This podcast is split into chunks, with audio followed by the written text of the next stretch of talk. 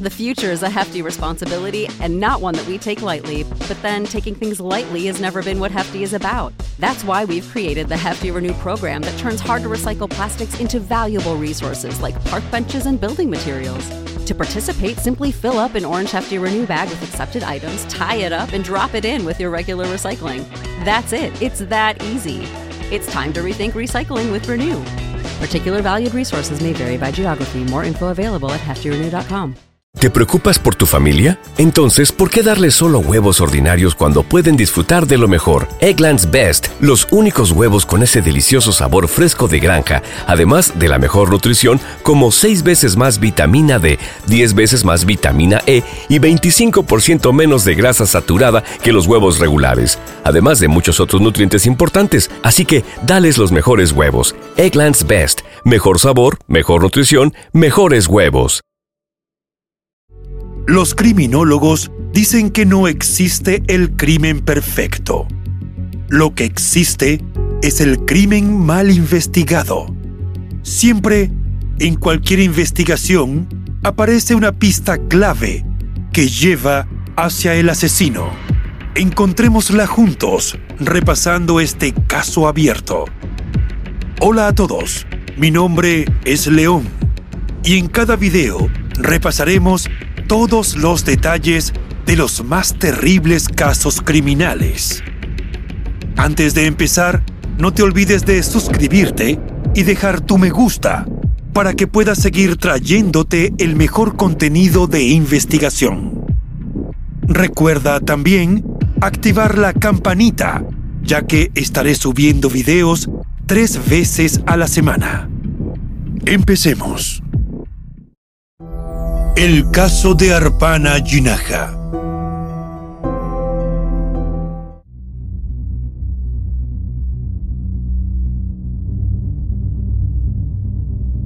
La historia de Arpana Jinaja es la historia de una joven promesa que dejó su huella en cada lugar por el que pasó. Nacida en Hyderabad, la mayor ciudad de la India, el 3 de noviembre de 1984, Arpana demostró desde pequeña su pasión por la tecnología y el arte. Era la hija mayor de un reconocido doctor que en los medios solo se ha identificado como B.C. Jinaja, a quien los académicos y estudiantes de la Universidad Tecnológica Jawaharlal Nehru consideraban un hombre de excelencia. La madre de Arpana, Nirmala, era un ama de casa y devota madre que velaba por las necesidades de sus dos hijas, pues Arpana tenía una hermana menor llamada Pavipra, que parecía seguir los mismos pasos familiares, pues también le gustaba la ingeniería. Al crecer bajo la influencia académica de su padre, Arpana parecía destinada a seguir sus pasos, y así lo hizo, destacando en numerosas competiciones de diseño y hardware durante su adolescencia. Decía que sería académica como él pero antes quería alcanzar otros sueños, que eran tan grandes como su inteligencia y dedicación. Tras graduarse con honores en una prestigiosa universidad india, Arpana, con su título de ingeniero en la mano, estaba lista para expandir sus alas.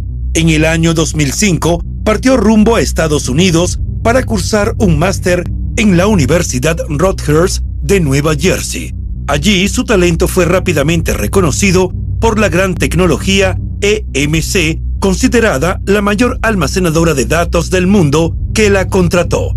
En apenas seis meses, esta joven ingeniera india ya había demostrado ser una estrella en ascenso, pero este era solo el principio de su viaje. Tras egresar de Rutgers en 2008, aceptó otro desafío que la llevaría al norte, específicamente a Redmond. Allí, en el corazón de la meca tecnológica norteamericana, Arpana encontró su hogar. Pronto, tejió una red de contactos y conocidos que reflejaba su espíritu inquieto y multifacético.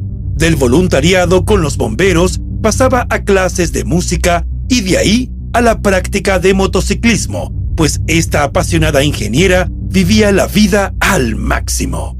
Inicialmente, compartió residencia en la nueva ciudad con otras personas, una práctica que se le dio muy bien mientras estudiaba, porque ella no tenía problemas al compartir espacios con otros. Sin embargo, luego consideró rentar un departamento y vivir sola, cosa que también logró.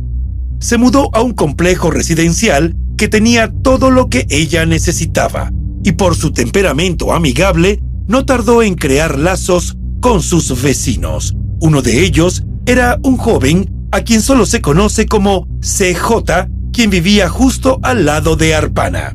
Ambos tenían una relación bastante estrecha y salían con frecuencia desde que la chica se mudó a la zona de Redmond. Pero después se distanciaron un poco, ya que Arpana dedicaba su tiempo libre al voluntariado y a participar en su club de moteros. A los 24 años, Arpana ya había demostrado su talento y buen corazón en la zona donde residía. Con su eterna sonrisa y mirada soñadora, estaba dispuesta a dejar huella y cambiar el mundo. El 30 de octubre, en víspera de Halloween, llamó a sus padres como hacía habitualmente desde que llegó a los Estados Unidos. Todos estaban entusiasmados planificando la visita que la familia haría a Estados Unidos para esa Navidad. La última vez que se habían visto fue en el año 2006, cuando la jovencita fue a la India a visitarlos en unas vacaciones.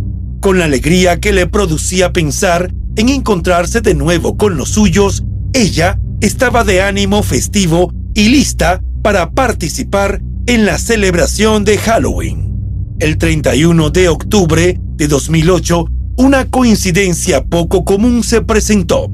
Halloween cayó en un viernes.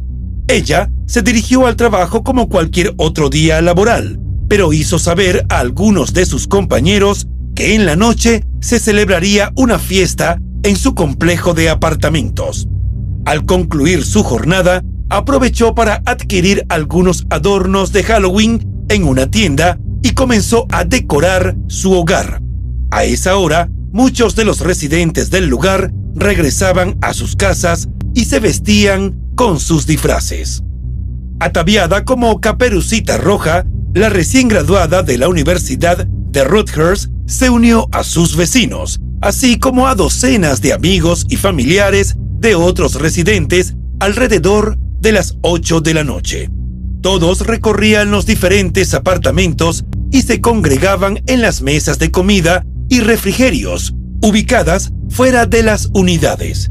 Las fotografías tomadas esa noche mostraban a Arpana luciendo su disfraz de cuento y en muchas ocasiones sosteniendo una copa de vino tinto. Parecía estar disfrutando y pasando un buen rato con los demás invitados a la fiesta. La joven y al menos tres de sus vecinos abrieron las puertas de sus hogares para la fiesta, que se extendió por todo el complejo durante varias horas. Más de 24 personas circularon por los diferentes departamentos, entre ellos el de Arpana. La mayoría de los invitados abandonaron el departamento de la joven para dirigirse a los de sus vecinos alrededor de las 21 horas.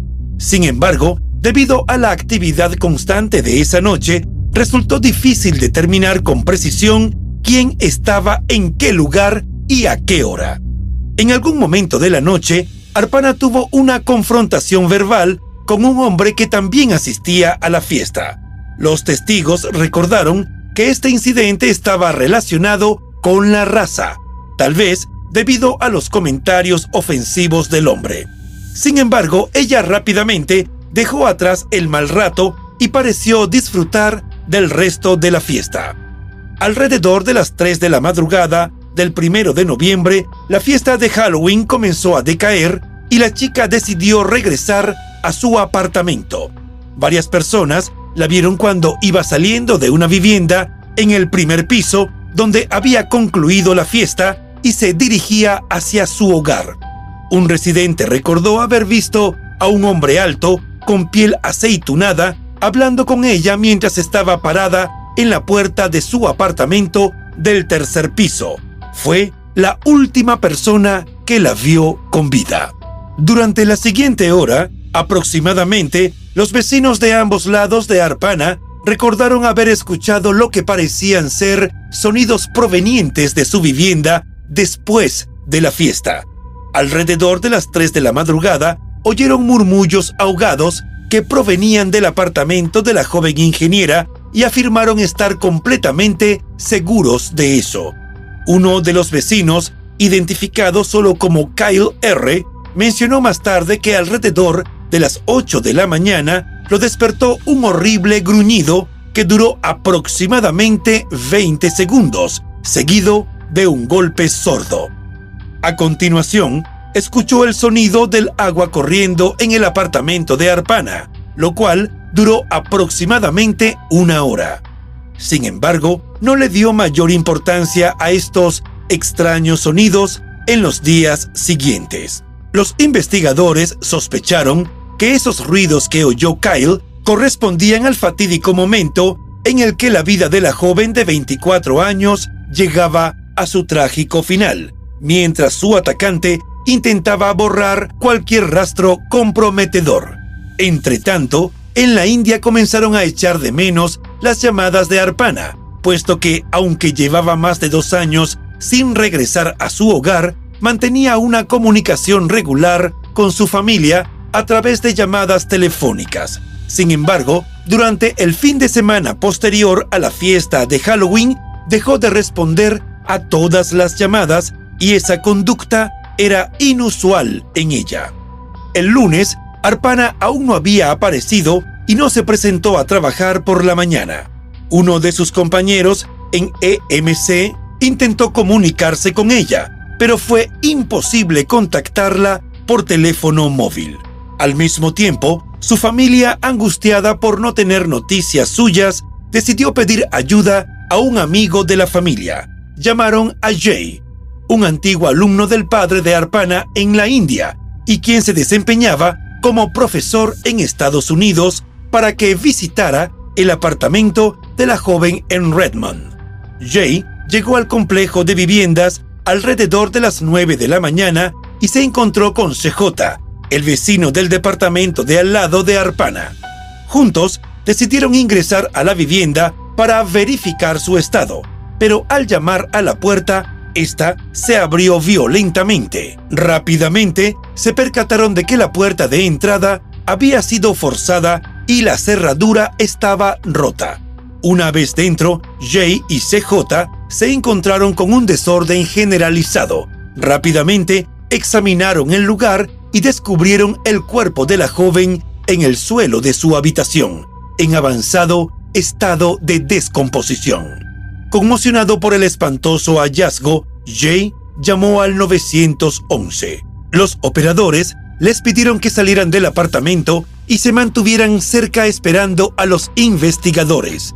La policía llegó a la escena, la acordonó y tomó declaraciones de algunas personas. Sin embargo, hacía falta que llegaran expertos para trabajar en el lugar de los hechos. Cuatro horas después de la llamada al 911, los investigadores de la patrulla estatal de Washington arribaron a la escena y comenzaron a recopilar evidencias. Lo primero que notaron fue que el perpetrador forzó la puerta principal de la vivienda que estaba cerrada con llave y con el cerrojo pasado. Pensaron que, tras entrar por la fuerza, procedió a forcejear con Arpana hasta que la llevó a la habitación. Había un fuerte olor a productos químicos en el ambiente. El cuerpo de la joven sin ropa y muy maltratado yacía boca abajo en el suelo junto a su cama. Lo habían rociado con diversos líquidos, incluyendo lejía y aceite de motor, presumiblemente utilizados por la persona que le quitó la vida para tratar de degradar evidencias en la escena de los hechos. Pronto se dieron cuenta de que el agresor había intentado eliminar cualquier rastro de su presencia en el lugar. Habían limpiado con lejía los muebles, así como una mesa del salón de la que se había derramado líquido sobre la alfombra, que dejó una mancha permanente. En el contenedor de basura del complejo residencial, los investigadores descubrieron una botella vacía de aceite de motocicleta, presumiblemente utilizada por el agresor. La botella estaba dentro de una bolsa de plástico junto con el disfraz de Halloween de la joven, una bata de baño manchada de fluido sanguíneo y sábanas que faltaban en el departamento. En el baño de la vivienda, los investigadores encontraron el edredón blanco de la cama también manchado de plasma y lo habían sumergido en una mezcla de agua y lejía. Además, el homicida había incinerado varios objetos que se encontraron en el apartamento, como una manta verde perteneciente a Arpana, la capa roja que ella había llevado en la fiesta de Halloween, fragmentos de su disfraz, una sábana negra y trozos de alfombra. Los primeros informes policiales apuntaban a un fallecimiento violento con signos de lucha física y posibles indicios de agresión sexual. El cuerpo lo trasladaron a la oficina del médico forense del condado de King para realizarle la autopsia y determinar con precisión la causa y forma de su muerte. Días más tarde, se celebró la ceremonia con todas las costumbres de un funeral hindú en Redmond, a la que asistieron las personas que Arpana había conocido durante su breve estancia en el noroeste del Pacífico. Su cuerpo fue trasladado a la India para ser enterrado por su familia. En las semanas siguientes, se informó que enviaron varios objetos al laboratorio criminalístico del estado de Washington. Sin embargo, pasaron meses antes de que estos objetos fueran analizados en busca de posibles pruebas forenses. En el complejo residencial, la ausencia más notable era la motocicleta de Arpana, una Suzuki GS500 que se convirtió rápidamente en un objetivo prioritario para la policía de Redmond. La falta del vehículo llevó a los investigadores a especular sobre la posibilidad de que el robo fuera un posible móvil, ya que el agresor podría haberla usado para escapar del lugar. Pero posteriormente hallaron la motocicleta en un taller mecánico donde Arpana la había llevado. La teoría del robo no terminó allí. Luego se descubrió que otros objetos también faltaban en la vivienda, entre ellos una de las identificaciones de Arpana, su teléfono móvil BlackBerry y su cámara digital, ninguno de los cuales se pudo recuperar. Sin embargo, los investigadores lograron recuperar información del teléfono móvil a través del proveedor. Su desaparición, junto con la ausencia de la cámara, apuntaba a la probabilidad de que quien le quitó la vida fuera algún conocido de la joven. Después de todo, no se había robado ningún otro objeto de valor en el apartamento, lo que sugería que se interesó específicamente en esos dos objetos donde podría haber imágenes suyas. La oficina del médico forense del condado de King hizo la autopsia de Arpana. Una semana después de su muerte, el 6 de noviembre de 2008, dieron a conocer los resultados. La autopsia reveló que a la joven le oprimieron el cuello con el cordón de una bota, impidiendo el paso del aire, hasta quitarle la vida, y eso ocurrió alrededor de dos días antes de que se descubriera su cuerpo, es decir, en algún momento de la mañana del sábado primero de noviembre en las horas posteriores a la fiesta de Halloween. No obstante, fue imposible determinar la hora exacta del fallecimiento y se estableció un lapso de entre las 3 de la madrugada y las 8 de la mañana. El informe forense también reveló la rudeza de la agresión la golpearon en la cabeza repetidamente, le rompieron varios dientes, la amordazaron con su propia ropa interior, que el agresor aseguró con cinta adhesiva y fue víctima de forzamiento a tener intimidad. Después, el perpetrador frotó el cuerpo con lejía en un intento de destruir pruebas. Los investigadores también observaron que las manos de Arpana estaban manchadas de azul, posiblemente debido a un producto de limpieza altamente ácido. En las semanas posteriores, los detectives mantuvieron contacto con la familia y amigos de la joven ingeniera, en un esfuerzo por obtener más información sobre los días y horas previos a su fallecimiento. Un aspecto que les intrigaba en particular era la fiesta de Halloween a la que ella había asistido la noche anterior. La policía investigó la discusión supuestamente relacionada con la raza que tuvo Arpana con otro asistente a la fiesta. Aquellos que recordaban el incidente creían que el hombre involucrado debía ser citado como sospechoso, pero los investigadores lo descartaron porque no hallaron mayor sustento para relacionarlo con los hechos. En enero de 2009, el caso se encontraba en un punto muerto. Los detectives esperaban los resultados de pruebas físicas cruciales para avanzar en la investigación. Sin embargo, este caso no era un hecho aislado. Arpana era la quinta estudiante o trabajadora india asesinada en Estados Unidos en 2008, lo que generó preocupación sobre una posible ola de crímenes de odio en el país. Pese a las presiones de la Alianza Hindú de Estados Unidos para que el FBI se involucrara, esa línea de investigación se descartó.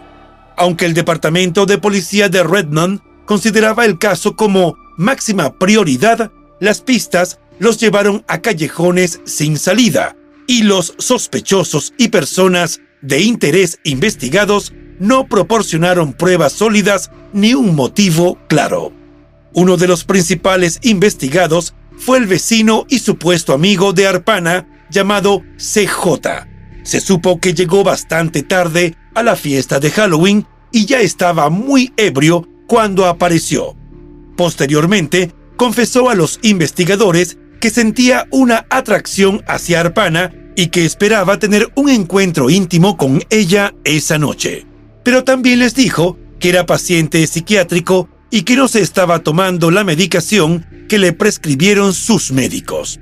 En cuanto a lo que hizo a la mañana siguiente a la fiesta de Halloween, cuando se estimaba que ocurrió la agresión fatal y el sospechoso comenzó a encubrir sus huellas, CJ afirmó haberse despertado alrededor de las 10 de la mañana. Sin embargo, una verificación de su actividad en Internet reveló que a esa misma hora había estado imprimiendo mapas de las casas de empeño locales. En un giro extraño de sus actos, decidió luego dirigirse hacia la frontera canadiense, intentando cruzarla sin detenerse ni declarar. Obviamente no lo logró y los agentes fronterizos lo detuvieron rápidamente, registraron su vehículo y finalmente lo rechazaron debido a la falta de pasaporte. Cuando se le preguntó sobre este improvisado viaje a la frontera, CJ simplemente declaró a la policía que quería explorar y no pudo proporcionar más explicaciones sobre sus acciones. Después de este incidente, CJ asistió a una fiesta en casa de unos amigos en Everett. Durante la celebración, se vio envuelto en un altercado con otros invitados y supuestamente resultó lesionado en una pierna, pero los investigadores sospechaban que su cojera tenía otro origen. De hecho, algunos de los testigos que estaban en esa fiesta dijeron que él había llegado cojeando.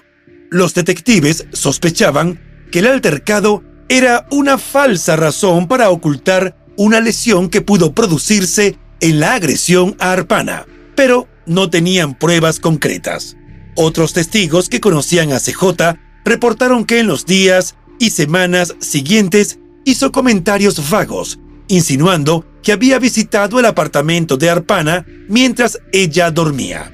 Estas declaraciones resultaron inquietantes, especialmente considerando que había dejado de tomar su medicación psiquiátrica poco antes.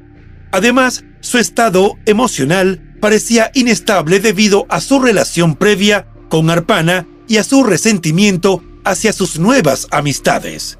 En ocasiones, CJ llegó incluso a preguntar a las personas si él le había quitado la vida a Arpana, mostrando dudas sobre su propia culpabilidad. A lo largo de los dos años siguientes, CJ fue interrogado en varias ocasiones por los investigadores. Sin embargo, en cada uno de estos encuentros fue incapaz de recordar detalles importantes, no recordaba si había pateado la puerta de Arpana ni por qué imprimió un mapa de casas de empeño al día siguiente.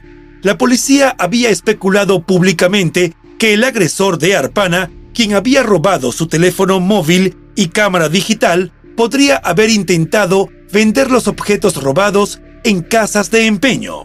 Estas coincidencias levantaron sospechas adicionales sobre CJ. También hubo pruebas de ADN analizadas mediante True Aleile que lo señalaban como un posible sospechoso.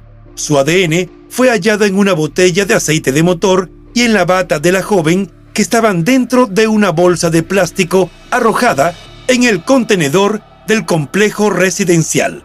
La policía ya había determinado que el cuerpo de Arpana había estado cubierto con ese tipo de aceite de motor, lo que sugiere que la persona que manipuló dicha sustancia probablemente estuvo involucrada en su fallecimiento. Sin embargo, CJ no fue acusado. Dos años después del ataque fatal, las autoridades del condado de King anunciaron la detención de un sospechoso, Emmanuel de Melvin Fair, también conocido como Anthony P. Parker. Emmanuel tenía antecedentes penales por delitos relacionados con drogas, armas de fuego y delitos sexuales. Su amigo Omar Norman también había sido condenado por delitos contra la vida. Antes del homicidio de Arpana, Emmanuel había sido arrestado por estupro. Sin embargo, evitó una larga condena declarándose culpable. Aunque fue liberado en 2006, incumplió las condiciones de su libertad condicional y fue encarcelado nuevamente. Durante su periodo de libertad intermitente, Emanuel vivió con una amiga en el mismo complejo de apartamentos donde residía Arpana. Esta amiga, Leslie, mintió a la policía sobre la presencia del hombre en el lugar, pero las fotografías de la fiesta de Halloween revelaron que estuvo presente en ese evento y tuvo un breve encuentro con Arpana. Además, se descubrió que pasó tiempo con CJ, el vecino de Arpana, que en algún momento estuvo en la mira de las autoridades. Emanuel fue identificado e interrogado. En ese momento, la policía no encontró pruebas que lo relacionaran directamente con el ataque letal, pero los resultados de los análisis forenses realizados por el Laboratorio Criminalístico del Estado de Washington hallaron ADN del sujeto en la escena de los hechos, en la cinta adhesiva utilizada para amordazar a Arpana, en el cuello de la joven y en la bata manchada de fluido hemático hallada en el contenedor de basura del complejo.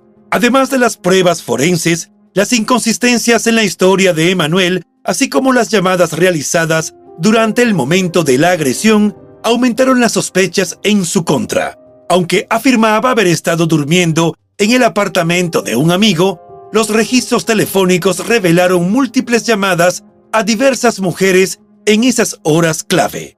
En octubre de 2010, los fiscales del condado de King presentaron cargos contra Emanuel por asesinato en primer grado. Las pruebas forenses y las incoherencias en su relato se convirtieron en los pilares de la acusación. Después de casi dos años de investigación, parecía que finalmente se estaban acercando a la verdad. El hombre fue trasladado a la cárcel del condado de King a la espera del juicio.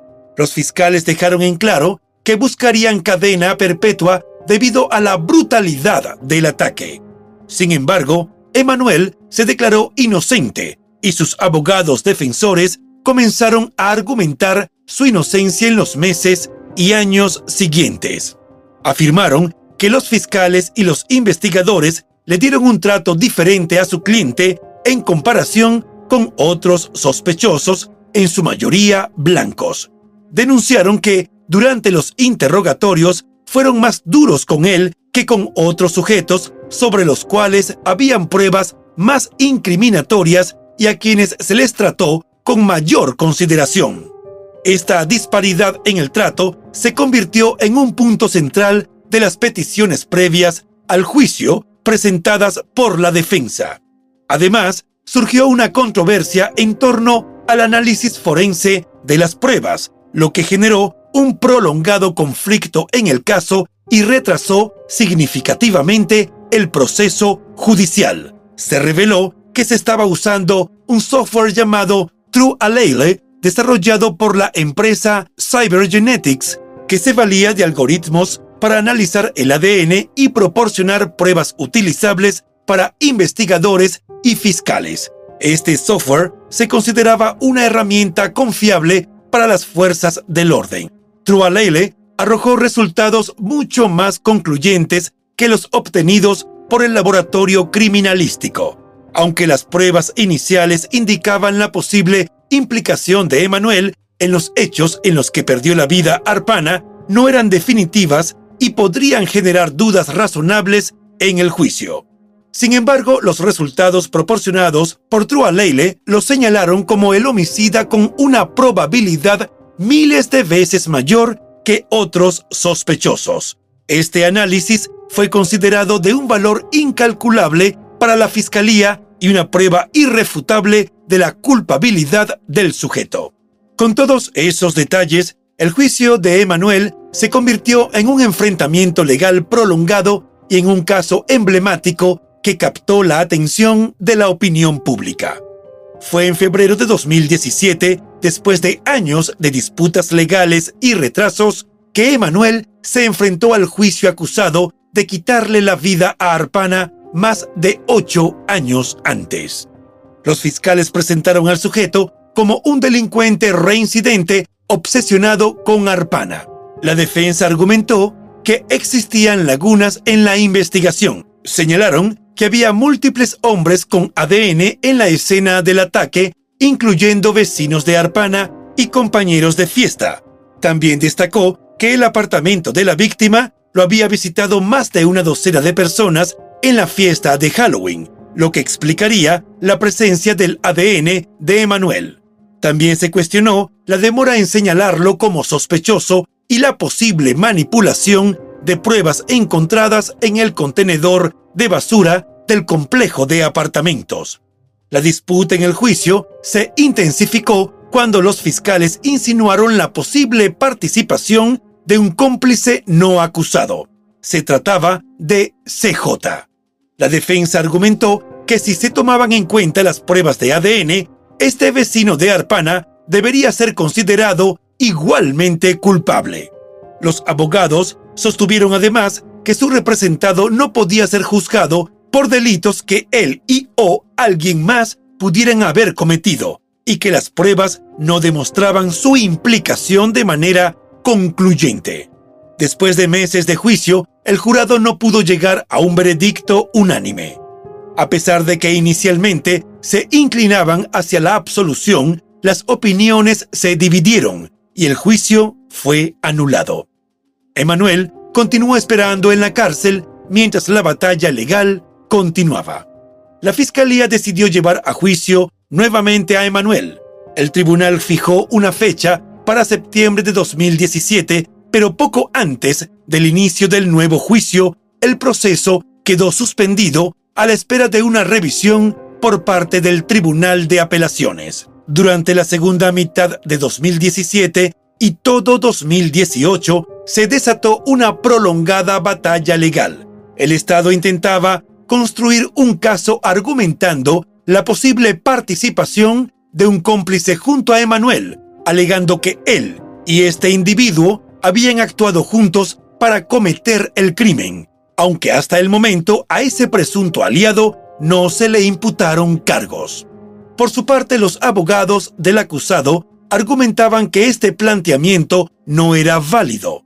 Sostenían que el Estado no podía acusar a Emanuel y dejar libre de acusaciones al supuesto cómplice de los delitos, ya que sería inconstitucional.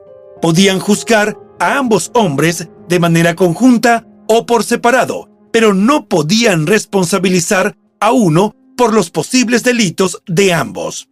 Los defensores sostenían que, si bien podía existir ADN que lo implicaba en el crimen, también había pruebas que inculpaban a otro, especialmente al vecino identificado como CJ, quien, como dijimos desde el principio, había sido uno de los principales sospechosos de la investigación.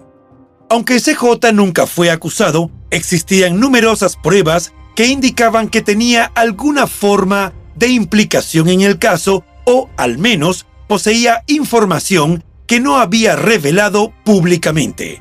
Tanto los investigadores como los fiscales compartían la misma opinión, ya que CJ fue entrevistado en más de cuatro ocasiones en las semanas posteriores al fallecimiento de Arpana. En un momento dado, los investigadores incluso redactaron documentos para solicitar su detención como sospechoso. Sin embargo, hubo algunos errores cometidos en esa etapa inicial que fueron puestos de relieve por la defensa de Emanuel en su intento de evitar el segundo juicio en 2018. Recordaron que durante los interrogatorios con los investigadores, CJ admitió que había dejado de tomar su medicación psiquiátrica durante ese periodo. Sin embargo, nunca le preguntaron qué medicación era ni qué enfermedad mental le habían diagnosticado. Ese fue uno de los muchos errores mencionados por los abogados de Emanuel en sus solicitudes previas al juicio. Es importante mencionar que las mismas pruebas de ADN utilizadas para incriminar a Emanuel, analizadas mediante Trualeile, también señalaron a CJ como un posible sospechoso en la agresión que condujo al deceso de Arpana. En 2019 se llevó a cabo el segundo juicio de Emanuel Fer con el objetivo de llegar a un veredicto sobre su culpabilidad. Al igual que en el primer juicio, el Estado se basó ampliamente en pruebas de ADN respaldadas por el análisis Trualeile. Los abogados defensores Benjamin Goldsmith y Catherine Edwards se esforzaron por sembrar la duda razonable, señalando a CJ, el vecino de Arpana, como un sospechoso mucho más convincente. Destacaron las numerosas pruebas físicas que lo vinculaban con los hechos y su extraño comportamiento en las horas previas y posteriores al homicidio. Durante el juicio, CJ fue llamado a declarar, aunque se le limitaron las preguntas debido a su privilegio contra la autoinculpación. Esto generó dudas razonables en el jurado, quienes desconocían los detalles del primer juicio. El testimonio de CJ alimentó aún más la incertidumbre y ya no podía ser considerado un cómplice no acusado.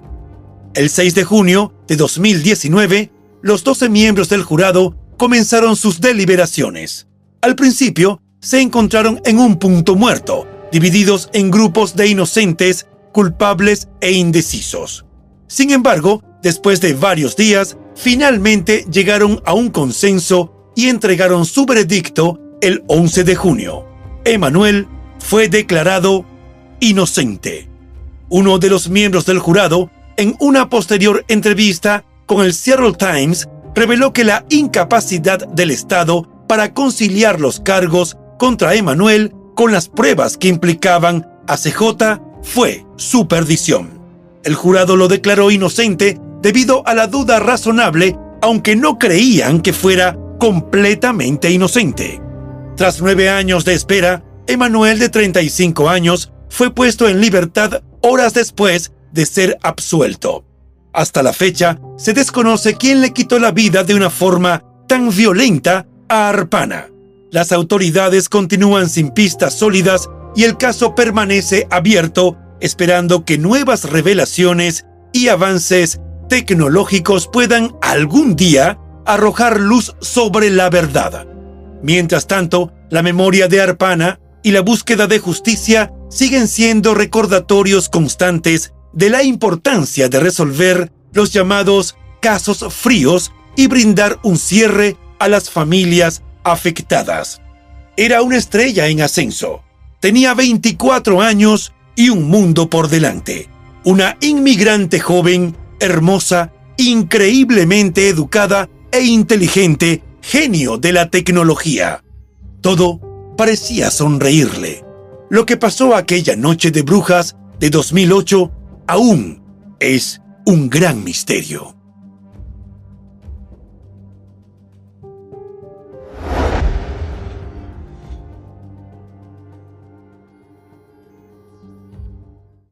Y bueno, hasta aquí el caso de hoy. Como siempre agradezco tu apoyo a mi trabajo. Si te suscribes, das un me gusta y compartes este video, me ayudarás a seguir creando contenido. Hasta pronto.